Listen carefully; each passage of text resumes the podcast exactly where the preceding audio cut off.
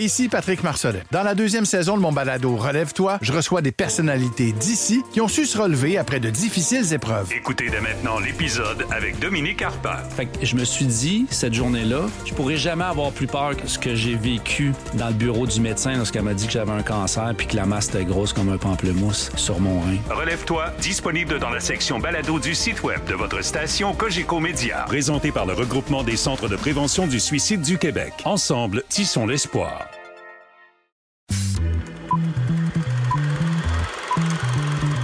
Bonjour, ici Catherine Beauchamp. Bienvenue à Sortez le Popcorn, un balado qui porte sur le cinéma d'ici. Aujourd'hui, on parle de notre cinéma à travers le monde, entre autres les comédies. Je reçois Louis Morissette et Ken Scott qui ont récemment travaillé ensemble sur le film Au revoir le bonheur, mais qui sont aussi tous les deux scénaristes et qui ont vu plusieurs de leurs œuvres être exportées à l'international. Dans le cas de Ken Scott, La Grande Séduction et Starbucks ont fait le tour du monde euh, au travers de plusieurs festivals. Et dans le cas de Louis Morissette, bien, il y a le guide de la famille parfaite qui a été distribué via Netflix. Donc, encore une fois, a été vu un peu partout euh, sur la planète. On va rejoindre aussi le journaliste François-Pierre Pélinard-Lambert, qui est probablement le Français qui connaît le mieux le cinéma québécois. Et dans cet épisode, ben, on va tenter de comprendre comment nos comédies se démarquent dans le monde, euh, pourquoi c'est important aussi que nos films voyagent et surtout, qu'est-ce que ça prend pour faire un bon remake? On le sait, il y en a eu beaucoup, beaucoup de nos films ont été refaits en France et c'est pas toujours heureux. Alors, bienvenue à Sortez de Popcorn. Et autour de moi, ben, trois personnalités. Euh, premièrement, Ken Scott, qui est scénariste, qui est réalisateur, qu'on a connu pour euh, des films comme La Grande Séduction, comme euh, Starbuck, qui ont été vus un peu partout euh, dans le monde. Et dernièrement, Au revoir le bonheur. Bonjour, Ken. Bonjour, Catherine. Louis Morissette, qui est acteur, scénariste, humoriste. Je peux encore dire ça, Louis? Humoriste? Euh, oui, oui, oui, oui, oui, oui, mais- ouais. Homme d'affaires, qui vend des livres, qui, qui va distribuer bientôt des films. Écoute, ça, ça ne finit plus, mais qui a quand même... euh, Ben, disons que l'entreprise que je préside fait tout ça, pas moi. mais tu te mêles un peu de tout. On a pu te voir dans Le Mirage, on a pu te voir dans Le Guide de la famille parfaite et dernièrement dirigé par Ken Scott dans Au revoir le bonheur. Oui. Et François-Pierre Pélinard-Lambert, qui est rédacteur en chef du magazine Le Film français, qui est selon moi le journaliste français qui connaît euh, le mieux le Québec, euh, puisqu'il a vu nos séries, nos, nos films. Il connaît tous les acteurs québécois et je suis vraiment ravie, François-Pierre, de t'avoir avec nous. Bonjour. Bonjour Catherine, je précise que tu es mon agent au Québec. Donc, euh, cet enthousiasme, euh, voilà, est partagé. Donc aujourd'hui, on va parler euh, des, des films qui sont distribués à l'international. Vous avez travaillé sur des projets qui ont eu des parcours euh, différents. J'ai envie de revenir par contre sur le film Au revoir le bonheur, puisque vous avez travaillé ensemble, euh, Ken et Louis. Sont où les cendres? Sont dans la valise qu'on va récupérer demain. Nicolas a perdu papa. T'avais une affaire à penser. Qu'est-ce qui se passe? Oh, rien, rien, absolument rien. Le film a été présenté en France au Festival de l'Alpe d'Huez. J'ai eu euh, le bonheur de vous accompagner là-bas, de voir la réception euh, de, de la première représentation française euh, du film. Est-ce que pour vous, vous sentez que ça a aidé le film ici, d'avoir été présenté à l'étranger puis d'avoir gagné un prix? Parce que Louis, tu as gagné un prix d'interprétation aussi euh, euh, avec, Avec, Patrice euh, Robitaille, avec groupe, François ouais. Arnaud et avec Antoine Bertrand. Et le prix d'interprétation masculine est un prix de groupe, car on a été touché par le casting d'Au revoir le bonheur de Ken Scott. Mais sentez-vous que ça, ça a pu donner des ailes au film ici? Absolument. Absolument. Ben, ça, ça nous a permis de, de, de reparler du film, donc de, de rester présent dans les médias. Alors, ça nous permettait de, de se positionner. C'est grâce au festival qu'on a pu faire une vente en France, en fait. Donc, le film sera distribué éventuellement en France. Et tout ça, c'est des nouvelles positives qui nous a permis de, de reparler du film à la ressortie du film. Mais c'est exceptionnel. C'est, c'est, c'est rare que, qu'un film sorte deux fois. Euh, Ouais, il va sortir deux fois ici, il va sortir plus tard en France. J'espère qu'on va retourner en France. Tu viendras avec nous autres, Catherine. On se refait un autre virée en France. On avait, on- c'était le fun. L'Alpe d'Huez, c'est vraiment l'événement le plus important pour la comédie en France.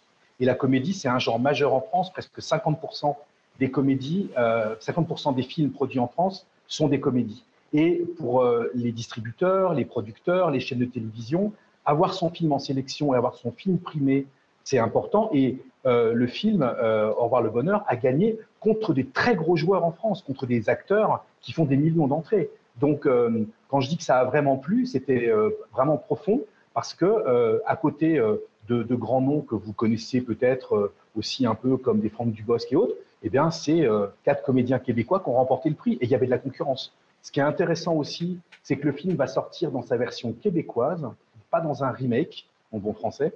Parce que d'ailleurs, c'est intéressant de voir que dans les mois à venir, on va voir deux gros succès de la comédie québécoise. On va voir Au revoir le bonheur en salle et sort au mois de juillet en France le remake de Menteur, le film d'Émile Gaudreau, qui n'est pas sorti dans sa version québécoise, qui a été remaké par la Gaumont et qui sort au mois de juillet en France. Et je trouve personnellement que euh, c'est bien mieux que la version originale sorte en France, même si depuis euh, quelque temps, euh, le marché français est plus compliqué pour les comédies dites étrangères et que généralement on prend les droits de remake et on en fait une version avec des comédiens français qui ne sont pas toujours très réussis. Trois petits points. Oui, puis on va y revenir euh, d'ailleurs à, à faire des versions remake de nos films. Je suis curieuse de savoir, François-Pierre, qu- qu'est-ce qui plaît dans notre cinéma québécois en France? Alors, en, en général, ça dépend si on parle de, de films euh, art et essai, euh, comme Denis Arcand, euh, comme euh, euh, plus récemment euh, Xavier Dolan. Euh, là, je dirais qu'il y a euh, globalement une énergie et une sincérité.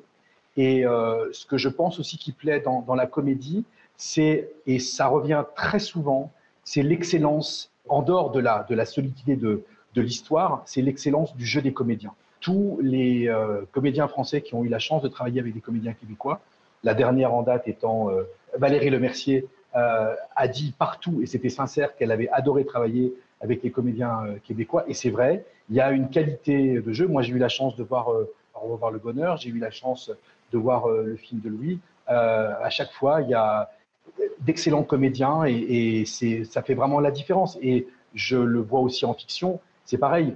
Ken, es-tu d'accord avec euh, François-Pierre? Est-ce que c'est c'est les histoires, les comédiens qui, euh, selon ce qu'on t'a raconté pour Au revoir le bonheur et La Grande Séduction et Starbuck, En général, le jeu des, des comédiens québécois est salué. Ce qui est formidable quand on voyage avec un film, c'est de voir des spectateurs découvrir un acteur comme, comme Louis ou comme Patrice Robitaille ou comme Antoine Bertrand et de découvrir ces acteurs-là qui ont beaucoup de métiers. Ils sont aimés, exemple ici au Québec. Donc, on, on va voir un film avec des acteurs comme ça, avec déjà des attentes ou des, euh, des, euh, Une des perception, appré- une perception, des a priori, parce qu'on les a déjà vus, parce qu'on les aime déjà, parce qu'on a pas. envie de voir. Des fois, on les aime. ou des fois, on les aime pas. Euh, voilà, on a de- donc des a priori. Moi, j'adore pouvoir présenter des films ailleurs avec des spectateurs qui sont vierges et qui ne connaissent pas. Et là, ils sont complètement bluffés par la qualité de jeu. Euh, D'arriver, exemple, avec Starbuck euh, en France, avec Patrick Huard, qui là-bas est beaucoup moins connu qu'ici, évidemment. Les gens perçoivent le film différemment déjà, juste parce qu'ils connaissent pas euh, l'acteur et puis ils peuvent apprécier le film différemment. Louis t'a joué et t'a produit Le Guide de la famille parfaite, qui est une histoire Oui. euh, de famille aussi. Elle a peut-être juste 16 ans, mais elle a un horaire très chargé. Elle a très peur de vous décevoir. C'est qui ma championne? C'est moi. Faut arrêter de dire ça. Moi, quand on me traite de champion, j'ai pas l'impression qu'on me crie des noms, là. Le parcours est complètement différent. Ça s'est retrouvé sur Netflix. Oui. Ça a été vu partout dans le monde, mais via une plateforme. Oui.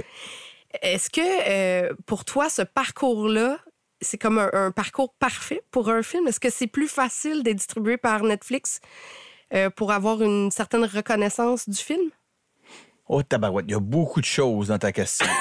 Vas-y. Euh, parce que tu me parles de reconnaissance du film. Euh, je, je crois, pour avoir de la reconnaissance pour le film, je ne crois pas. Parce que, je veux dire, l'industrie en général ne voit pas l'arrivée des plateformes comme une très bonne nouvelle. Parce que les plateformes vont, jusqu'à un certain point, détruire le modèle actuel de, de distribution en salle. Donc, évidemment, euh, après, quand ils viennent le temps de s'exprimer, mettons dans un gala, ben ils vont comme réagir en faisant comme non, moi j'ai pas aimé Euh, la façon de l'exploiter. Mais le film a aussi eu un parcours en salle, on doit dire. Oui, il y a Le- eu un le- parcours Netflix en est salle. arrivé après. là. Oui, mais oui, c'est ça. Mais tu sais, on l'a sorti avant, ça, ça, il aurait pu continuer en salle et les, les- les diffuseurs comme Super Écran ou Radio-Canada n'ont pas accès à- au film. Donc, évidemment, il n'y a pas que des heureux. Maintenant, moi, personnellement, c'est sûr que pour un créateur, ultimement, tu veux être vu. Donc, le fait d'arriver sur une plateforme comme Netflix, c'est des dizaines et des dizaines de millions de personnes qui voient le film, qui t'écrivent de partout dans le monde. C'est chaque matin aller faire un copie-coller d'un commentaire, pour aller sur Google Translate pour essayer de voir parce que c'est c'est une langue que je ne connaissais pas. Es importante, el penúltimo año es el más importante de la secundaria. lo sé. Para que no termines como En cajera en una tienda. sé. Fait que, tu sais, c'est- c'est- ça, c'est vraiment bien, bien fun. Et ça permet aussi de voir où dans le monde ce que j'écris un impact ou une résonance. Là, je peux dire, l'Amérique latine, c'est là que ça fonctionne le mieux pour moi. Je l'avais déjà vu en télé, puis c'est un petit peu la même chose. Ils sont habitués à des produits où il y a une traduction, euh, contrairement aux États-Unis ou même la France, où le guide pas euh, sous-performé, je dois dire. Donc là, je t'en pour parler pour le faire un remake, justement, pour la France. Parce que, tu sais, c'est sûr que je, moi, je ne l'ai pas joué, je ne l'ai pas abordé pour un- en français international. C'est très keb. Puis donc, avec ses forces et ses faiblesses. Il, a très bien fonctionné ici, mais quand il arrive sur le marché français, parfois les, gens sont un peu plus perdus. C'est donc pour la reconnaissance du film, je dirais pas ça parce que même nos médias ils, ne, le couvrent pas de la même façon. C'est comme si tu venais de vendre ton âme à McDonald's ben, plutôt que de la haute gastronomie, mais d'un point de vue créateur, c'est exceptionnel. Je veux dire, ça reste un moteur tellement fort. Je savais bien que Netflix était fort, je l'ai pas appris là, mais j'ai été complètement soufflé de faire comme Wow, c'est une machine de course incroyable. Si on parle de résonance, qu'est-ce qui fait que nos histoires deviennent intéressantes, que ce soit dans un parcours international de distribution classique là, en salle ou via Netflix? Qu'est-ce qui fait qu'on devient intéressant pour les autres? Mais il y a beaucoup de choses, mais je sais que moi, contrairement à Ken, je vais prendre deux exemples. Je vais prendre le Mirage puis Starbucks. Oui. Dans Starbucks, de Ken, il a fait une comédie. Évidemment, il y a un revirement dramatique à la fin, mais il, il maintient son cap de la comédie tout le long. Le Mirage, comme le guide de la famille parfaite, moi, j'écris pas comme ça. Généralement, ça part en comédie et il y a comme une transformation grazonnante où ça devient un drame et je m'en fous complètement. J'écris comme ça, c'est ça que j'ai envie de faire. Mais quand tu arrives sur le marché international, ils sont perdus. Est-ce une comédie ou un drame?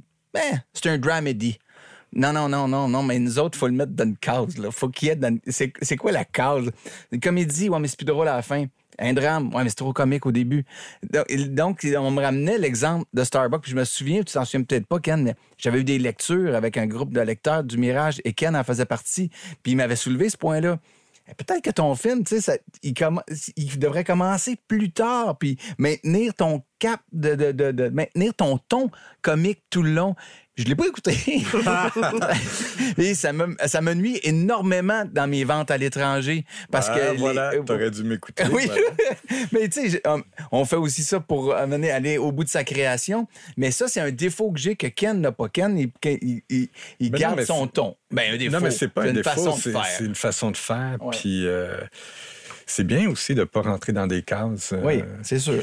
Et c'est sûr que quand tu, fais un genre qui est bien précis, que les vendeurs sont capables de discuter puis rapidement comprendre c'est quoi le film, ça, ça a un avantage. Mais moi, je je suis pas pour euh, seulement faire des films de ce type-là. Il faut avoir aussi euh, une euh, originalité. Je pense que ce qui, ce qui voyage, en fait, très, très bien, c'est l'originalité dans un premier temps, et puis aussi que les histoires soient universelles. Une petite anecdote que j'adore raconter euh, sur La Grande Séduction, où on avait eu la chance, avant même que le film sorte ici au Québec, euh, d'avoir été euh, sélectionné à la quinzaine des réalisateurs, ce À qui Cannes, était dé- à Cannes, Cannes, oui. ce- ce qui est quand même assez inusité pour une comédie. Et on est arrivé, et avant même la projection officielle, au marché, les, Coréens ont acheté le film. Et puis, on était, on savait pas encore qu'on allait avoir le succès qu'on a eu.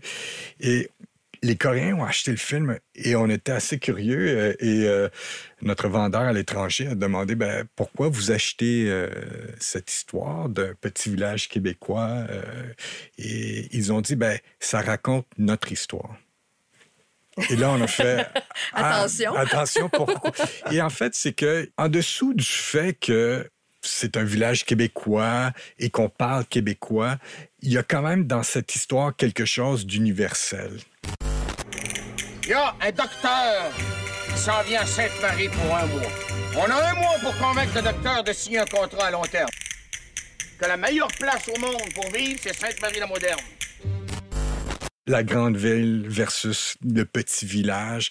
Et, et donc, dans l'histoire, il y a quelque chose d'universel et ça, ça voyage bien. Et je pense que Starbucks voyagé bien aussi parce que ça parle de, de la famille, en fait, des, des valeurs. C'est de- porteur, la euh, famille. C'est c'est porteur, la famille, c'est universel. Donc, quand on a une histoire qui, même si en apparence, est très, très québécoise, parce que Starbucks, ça se passe euh, à Montréal, c'est très montréalais. euh, il y, a, il y a quelque chose en dessous qui est universel et ça, euh, encore une fois, c'est c'est- c'est ce qui voyage très, très bien. Louis, quand t'écris, est-ce que tu gardes ça en tête, toi, l'aspect d'universalité, c'est-à-dire de toucher un maximum de gens avec une histoire qui, dans le fond, peut être très intime? Oui et non, parce que c'est sûr que moi, ma façon d'écrire, c'est souvent de remarquer comme euh, de CA au guide de la famille parfaite. Mais je remarque quelque chose en société qui m'agace ou qui me parle de mon groupe d'âge souvent, puis je vais parler de ça. Donc, je me dis que si ça m'intéresse moi, si j'ai un regard sur cette situation-là, il y a comme un, un pan de la société qui devrait me suivre. Et c'est jusqu'à aujourd'hui pas mal le cas. Les gens suivent. Maintenant, de penser international, ça, j'arrête de penser à ça parce que j'ai été déçu tellement trop souvent. Il peut se passer tellement de choses quand tu viens pour vendre à l'international. qu'à un c'est comme, oui, non, c'est drôle, mais il vient de sortir un film similaire. Fait que là, on n'en sortira pas deux pareils en même temps. Là, il y a une compagnie qui s'intéresse à ça ou un diffuseur qui s'intéresse à ton projet en France. Bon, les diffuseurs, les cadres restent à peu près 18 mois, puis ils se font mettre à la porte, puis c'est une nouvelle gang. Et là, le nouveau patron lui décide qu'il fait table rase parce que ça va ressembler à sa programmation et pas celle de son prédécesseur. Donc là, tout est à recommencer. Fait que j'ai été déçu à maintes reprises, de sorte que là, je m'en fous complètement. Je m'arrange pour parler à ma gang au Québec. Puis je me dis que si je parle à ma gang ici, puis que je fais quelque chose que je sens dans mes tripes, ben les chances sont que quelque part dans le monde, je puisse rejoindre des gens. Mais je fais aucun compromis en me disant ouais, mais ça, ah, ça les Français pourraient aimer ça. Ah, ça, ça, ça me- peut-être que ça pourrait m'ouvrir un marché euh, américain. J'ai arrêté ça. J'ai, déjà pensé comme ça, puis je fais comme je pense même plus. Parce qu'il y a, il y a- il y a mille façons de faire planter un projet. Fait que t'écris sur ce que tu connais. Sur ce que je connais. Mais là, en plus, à plus forte raison, maintenant, en 2022, hein, je dois écrire sur les hommes blancs presque quinquagénaires. Fait que tes films seront plus jamais distribués. c'est terminé. mais, mais est-ce que sinon, si tu parlais d'autre chose, de qui es-tu pour parler de ça? Qui es-tu pour écrire un personnage de femme? Enfin, c'est un autre débat. Toi aussi, t'écris à partir de ce que tu connais, Ken? Euh, non, pas tout à fait. Pas tout à fait, non? Pas tout à fait. Euh, en fait, euh, je me souviens quand, quand j'étais à l'université, en fait, j'avais un prof de, de scénarisation qui, qui avait dit exactement ça, qu'il fallait absolument écrire euh, des thèmes qu'on connaît très, très bien. Tout de suite, j'étais en désaccord avec, avec ça. J'ai envie d'écrire des choses que je veux découvrir, en fait, qui m'intéressent et donc que je connais, que, que je vais découvrir à travers mon écriture. C'est ce que j'adore de mon métier, en fait, de chaque projet, c'est c'est comme une recherche. Chaque projet, c'est comme une découverte. J'écris sur des choses que je ne connais pas, que je, je, je cherche à découvrir. Et c'est ce qui m'amène justement à faire des projets qui sont parfois ailleurs, en fait, comme j'ai pu faire euh, l'extraordinaire voyage du fakir qui, qui, qui était tourné en Inde. Mon nom est Adjata Chatrou, la vache Patel. Allez, mange. Il va bien falloir que tu prennes des forces si tu veux que je t'emmène à Paris un jour. Approchez, venez voir le célèbre Adja Quand j'étais jeune, je ne savais rien du tout du reste du monde. Et un jour, j'ai reçu la mauvaise nouvelle. J'ai adoré pouvoir découvrir. Donc, j'ai l'impression qu'à f- à la fin d'un projet, le projet m'a apporté quelque chose. Je, je me sens... Tu peux nous euh, parler des fakirs maintenant. Oui, pas pu avant. oui, voilà. tu peux nous parler des fakirs. Beaucoup, beaucoup, voilà. François Pierre, est-ce que tu la vois, la différence de vision, quand tu regardes un, un film euh, québécois? Mais tu sais, je, je sais que tu connais aussi tous les autres marchés euh, dans le monde, mais est-ce que tu vois cette différence de vision-là, c'est-à-dire de- d'avoir comme moteur la curiosité et d'un autre côté une expérience euh, personnelle pour écrire? Je dirais que déjà, alors, euh, comme je regarde énormément de contenu québécois, j'ai probablement une proximité avec, euh, avec euh, les histoires, les comédiens et autres qui fait que je ne suis pas un spectateur lambda qui débarque et qui ne connaît pas. Euh, ça, c'est déjà un élément. Donc, c'est par exemple, euh, entre autres, quand je vois la performance d'un comédien euh, ou quand je sais qui écrit, je sais généralement ce qu'ils ont fait avant ou ce qu'ils vont faire après. Donc, déjà, ça change un peu la façon dont, que j'ai de, d'envisager les choses. Mais j'avoue que malgré toutes les années euh, de, profession que j'ai derrière moi, je pense, j'espère, être toujours assez frais dans la façon de, de voir les choses. Et par exemple, j'essaye au maximum de ne pas lire euh, l'argument, les histoires, de, de, d'essayer d'arriver le plus vierge possible pour découvrir quelque chose et d'être pris, euh, d'être bousculé, euh, énervé, amusé, euh, content par rapport à quelque chose. Et, et je dois reconnaître que euh, globalement, sans être dans, le, dans un positivisme absolu, je suis euh, souvent euh, très interpellé parce que euh, les créateurs québécois ont à dire. Mais tu sais, moi, Catherine, on parle d'exploitation internationale, puis on le voit d'un point de vue, c'est correct, c'est normal, on le voit d'un point de vue euh, vraiment, c'est un peu naïf, en fait. Puis on se dit, OK, le projet, il est bon, donc peut-il être exploité à l'international? Mais il y a tellement de choses, souvent, là, j'ai... OK, on va dire, on veut adapter Plan B en, en France, OK? Ou, euh, Comme là, vous allez l'adapter pour en anglais. oui, on va le faire en anglais. Quand tu commences ce processus-là, là, c'est pas vrai que tout le monde est là pour le bien du projet. Il y a beaucoup de choses qui entrent en ligne de compte, notamment l'adaptation du projet. Si tu dois adapter le projet pour le marché américain ou français, Là, tu te dis, ben nous, notre histoire là, est assez simple. On va prendre plan B, l'histoire d'un couple, puis il y a, une espèce d'histoire de, de retour dans le temps pour essayer. Ouais, mais il faudrait l'adapter pour notre marché. Qu'est-ce que ça veut dire vraiment, cette phrase-là? là? Ça veut dire que, ouais, mais là, on ne trouvera pas d'auteurs qui veulent juste traduire vos textes. Ils veulent adapter, parce qu'en adaptant, ils prennent des droits sur le, le texte. Et le texte, s'il voyage ensuite à l'international, c'est eux qui ont les droits. Donc, ça devient une discussion financière. Fait que là, la man- moi, c'est très... Hey, c'est intéressant très- parce que j'ai jamais personne qui a pensé à ça. c'est bien déroutant et décourageant. Parce qu'à un moment donné, plus personne ne travaille sur on va-tu faire le meilleur projet? Non, non, non, non. L'auteur, lui, il se dit Hey, moi, là, c'est. C'est 25-50 000 dollars par épisode que je fais si je l'adapte par rapport à la moitié, le tiers, si je le traduis. Fait que non, moi, je, là, je- moi, j'ai des nouvelles idées. Mais tes nouvelles idées, tu t'en fous d'améliorer le show. Tout ce que tu veux, c'est laisser ton, ton- ta signature, ton empreinte dessus. C'est vrai dans tous les pays. Dois- tu dois te battre pour faire une traduction. Et là, c'est pas tout le monde qui va vouloir faire une traduction.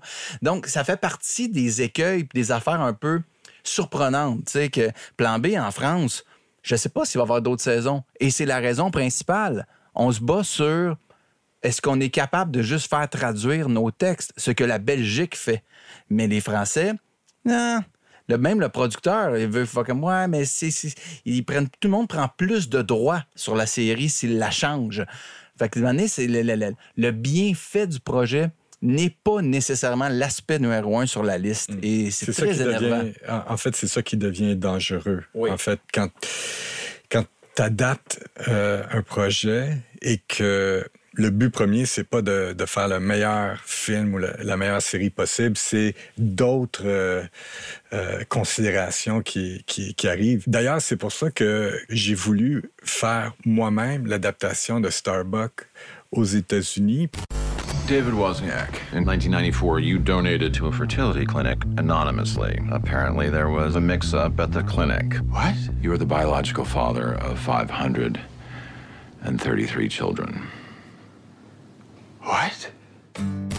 J'avais voyagé déjà avec Starbucks aux États-Unis. J'avais vu. euh, Est-ce que la des- France le fait avant les États-Unis, Starbucks?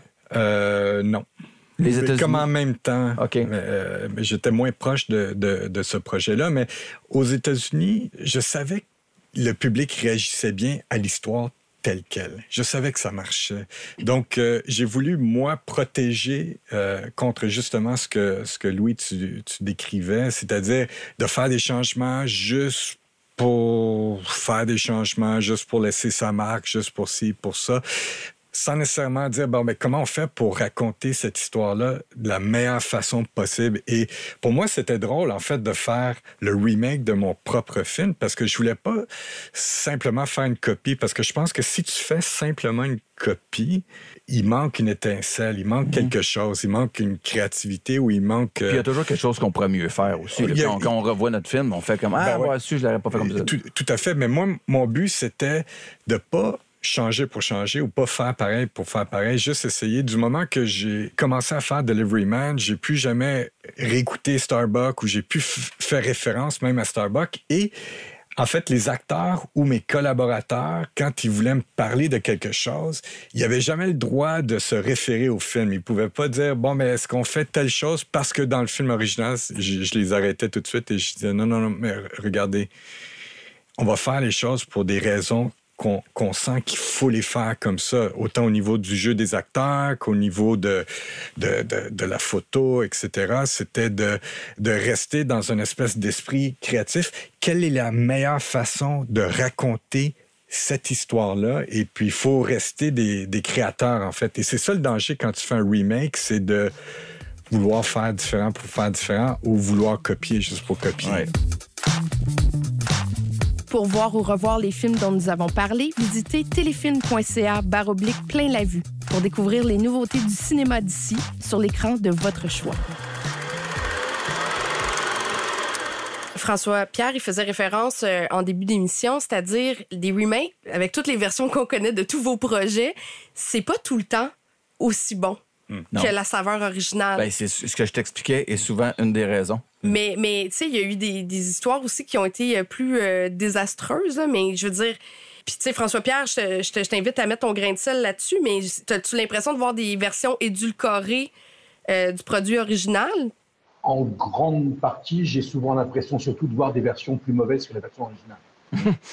Et même quand, par exemple, il y a eu le, le remake de, de Père en flic qui a été fait par le même réalisateur pour la version française et la version québécoise, eh ben, il manquait quelque chose. Peut-être que je pense que c'était le casting.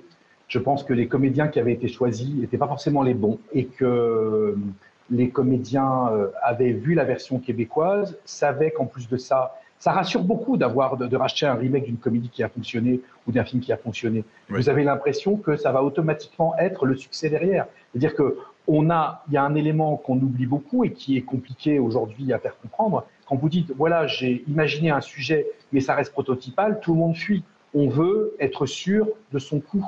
Et comment être sûr de son coût? C'est d'arriver chez un financier, c'est d'arriver chez un distributeur, c'est d'arriver chez un vendeur international en disant, voilà, tel film dans tel pays, il a fait tel nombre d'entrées, il a eu tel succès, moi j'ai les droits et j'en fais le remake. Ça sous-entend que ça va forcément être, euh, être un succès. Ça sous-entend aussi que vous gagnez du temps pour, le, pour que, ça- que le projet arrive euh, sur les écrans, puisque vous, vous gagnez tout le temps de développement. Mais euh, souvent, au fil de l'eau, c'est vrai, euh, les remakes sont moins bons. Et je pense que un des éléments qui peut garantir l'intégrité d'un remake, c'est de se battre pour être au moins coproducteur de la version euh, remakée, euh, d'avoir un input pour histoire de garder l'intégrité. Par exemple, il y a eu le remake en France de Like Moi. Les créateurs ont été présents d'un bout à l'autre de l'histoire et ont été présents d'un bout à l'autre de l'adaptation, qui n'a pas le charme et surtout qui manque des- du talent des comédiens québécois, mais qui n'est pas aberrante par rapport à l'original québécois. On n'est pas dans un truc qui a été en effet édulcoré, changé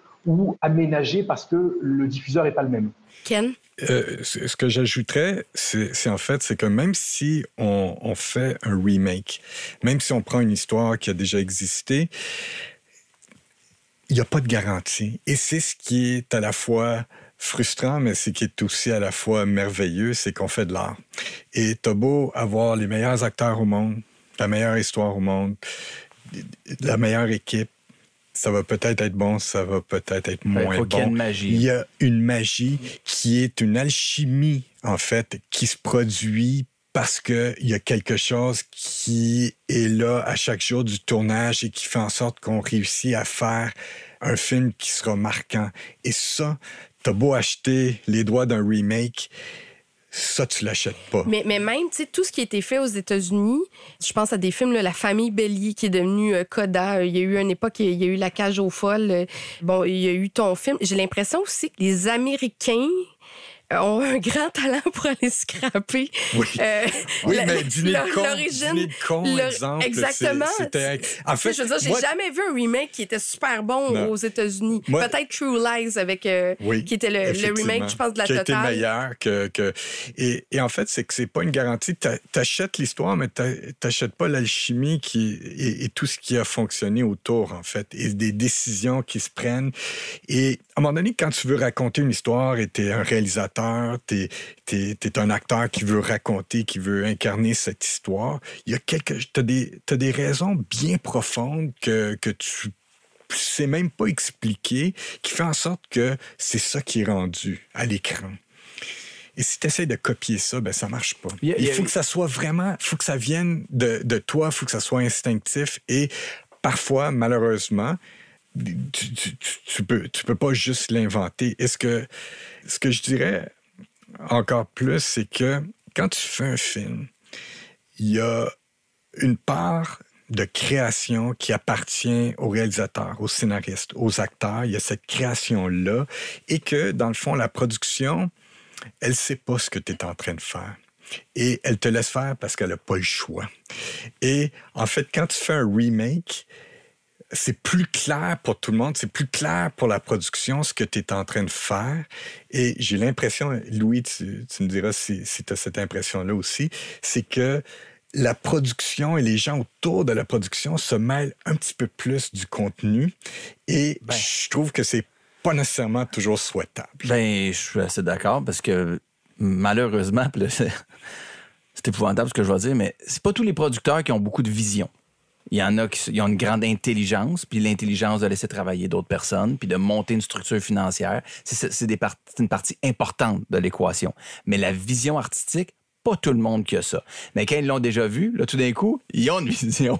Ils ont une vision. Ils sont peut-être mieux C'est de pas l'avoir, ce la je vision. Non, mais c'est- ce que j'écrivais. Puis c'est- c'est c'est la part des choses. C'est-à-dire, la job de producteur, c'est de bien encadrer puis de donner les, les outils puis l'environnement pour que les créateurs puissent euh, S'épanouir. s'épanouir. Et puis, euh, il y a aussi une part de créativité dans, dans, dans le métier de producteur aussi. Euh, Mais à un moment donné, c'est aussi de laisser une certaine place. Et j'ai l'impression, comme je me répète un peu, là, que, que quand il y a le format, quand ça existe déjà ailleurs, ils ont l'impression qu'ils peuvent intervenir un peu je- plus parce qu'il y a moins de mystère, en fait. Je suis dedans présentement. Là. J'ai le guide de la famille parfaite en France. J'ai deux offres de sa table. Mais il y en a un qui Pour me dit faire un remake. pour faire un remake. Le premier, c'est plus payant pour moi, mais le producteur me dit non non, je l'ai vu, j'ai tout compris, mais je te rachète les droits, je le je vais le faire.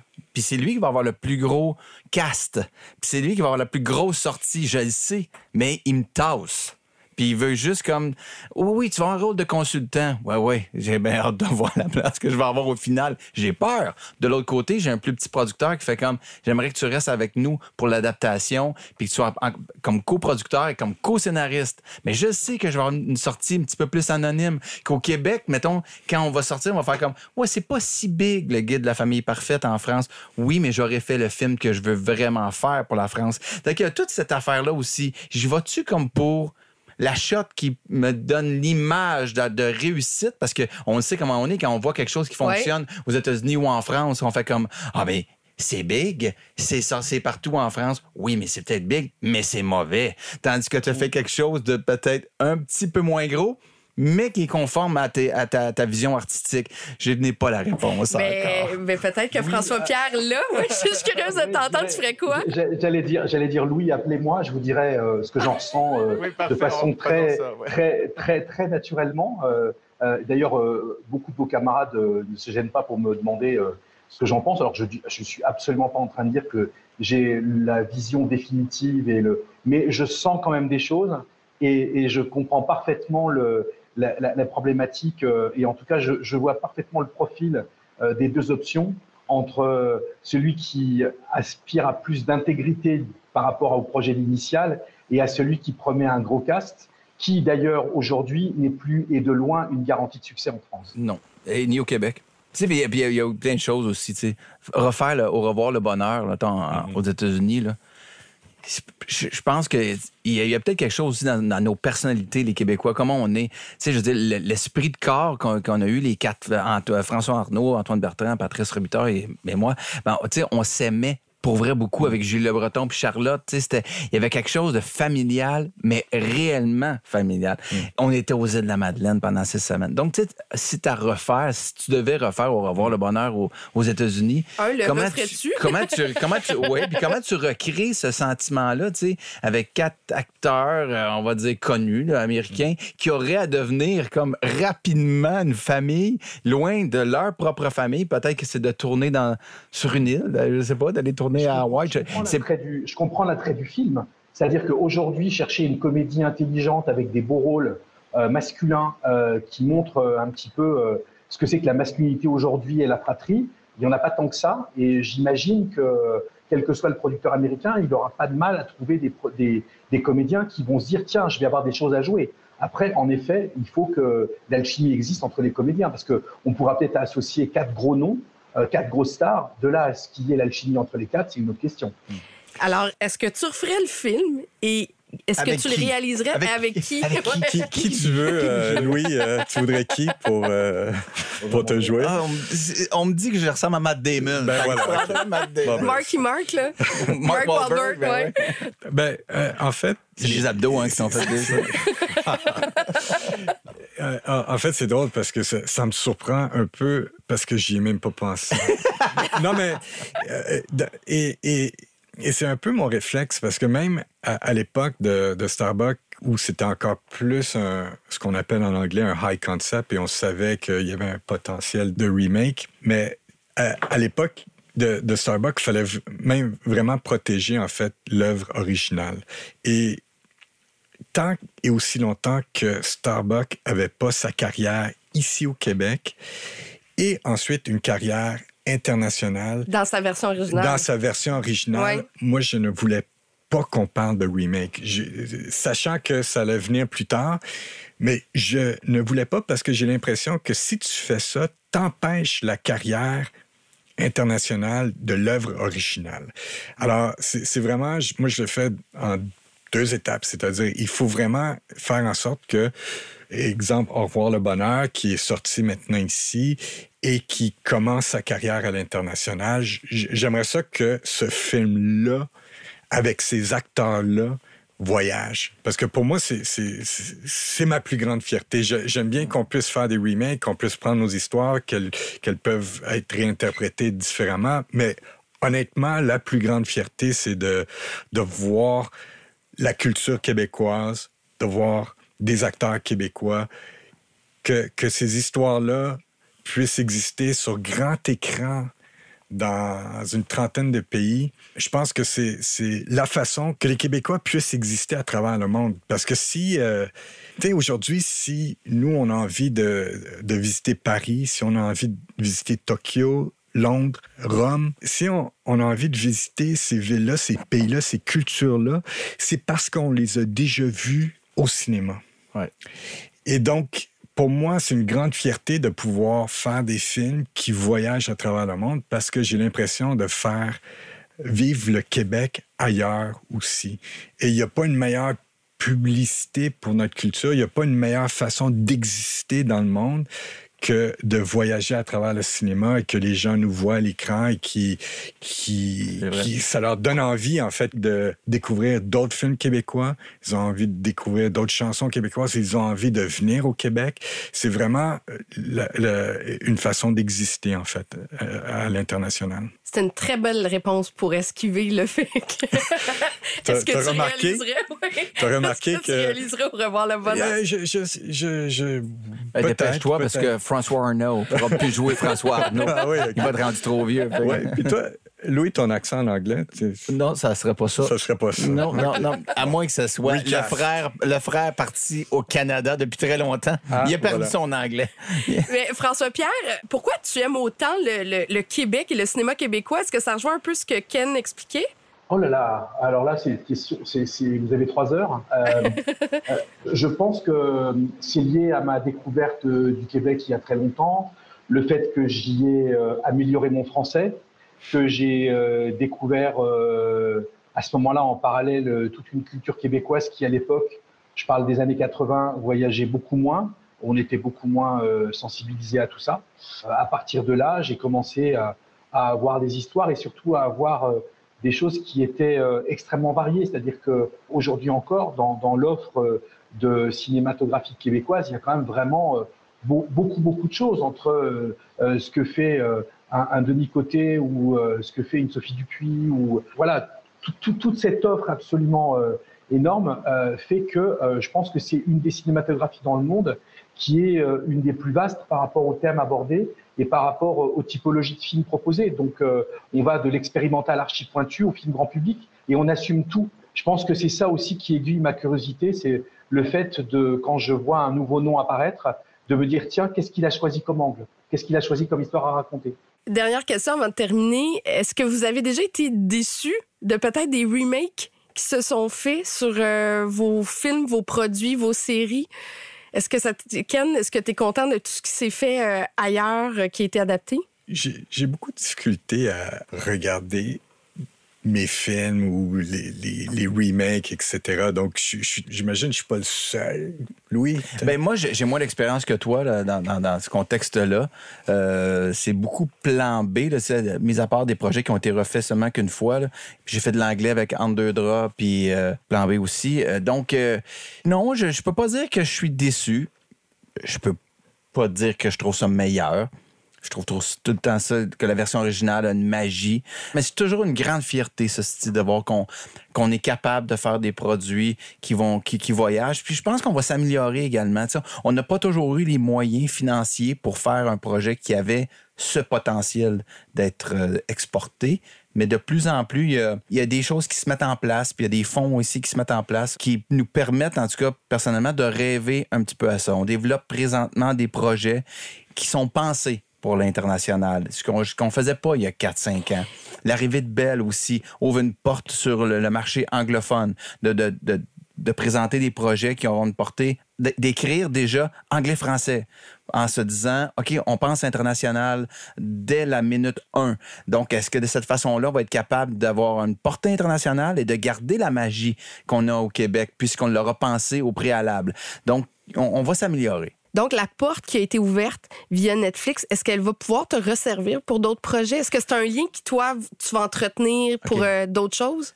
j'ai reçu 100 emails, textos, téléphones. Ouais, non, mais toi, t'as, t'as une proximité avec Netflix, peux-tu faire. Peux-tu aider mon projet? Hey, j'ai pas. euh, non, j'ai pas. J'ai rien trouvé, moi, d'exceptionnel. Je ne suis pas. euh, j'ai pas été béni et que j'ai une entrée directe avec Netflix. Tu ne fais pas partie d'une écurie de projets. non, pas du tout. J'ai j'ai été chanceux une fois. Il y avait une conjoncture. Les productions étaient arrêtées partout dans le monde. Notre film était terminé.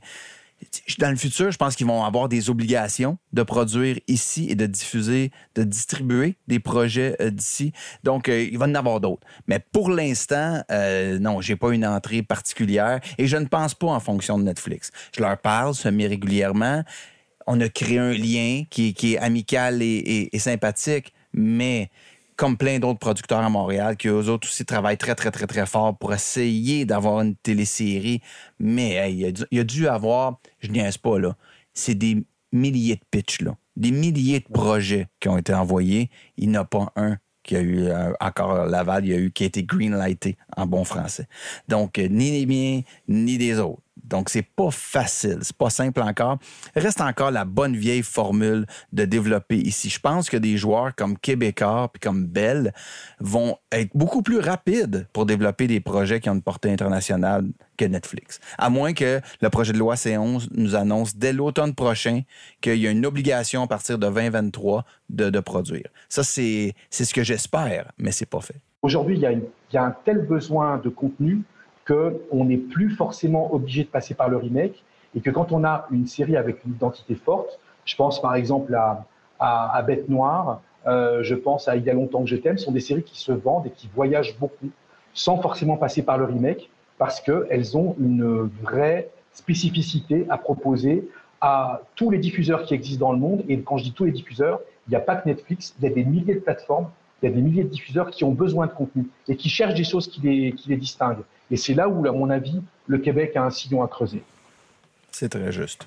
Ken, pour toi, les projets qui s'en viennent, ça ressemble à quoi? Est-ce que hmm. tu continues à écrire, créer? Qu'est-ce qui s'en vient? On veut un scoop, on veut un scoop. On veut un scoop. Euh, je suis, je suis en écriture en ce moment. Euh, je suis sur plusieurs choses. Tu es écrit sur plus qu'un projet. Oui, plus, plusieurs euh, projets. Que... Il est gêné. Non, non, mais je, je suis. Euh, un de mes défauts, c'est que c'est que quand je, quand je suis en écriture de quelque chose, je suis très, très, très concentré, en fait. Et j'ai, j'ai toujours eu beaucoup de difficultés à travailler sur plusieurs projets en même temps, ce que j'essaie de corriger. Et, et puis, donc, moi et Louis, on, développe un projet ensemble. Donc, euh, je, je, je, mets un effort, en fait, pour travailler sur plusieurs projets en même temps. Mais ce que j'aime, en fait, de mon métier, c'est de pouvoir passer de la scénarisation, c'est-à-dire où je suis vraiment très, très concentré, où je suis seul, où je suis en train d'écrire, et ensuite de passer à la réalisation où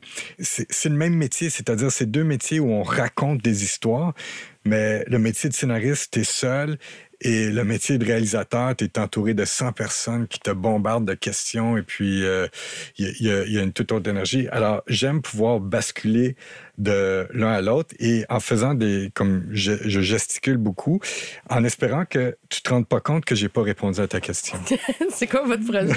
c'est quoi votre projet? on le dira pas, mais, mais euh, c'est quelque chose qu'on espère pour l'international. Évidemment, on le pense comme ça. Voilà. Avec le Québec en toile de fond. Ah, c'est intéressant, hein, François-Pierre, ce qu'on vient d'apprendre?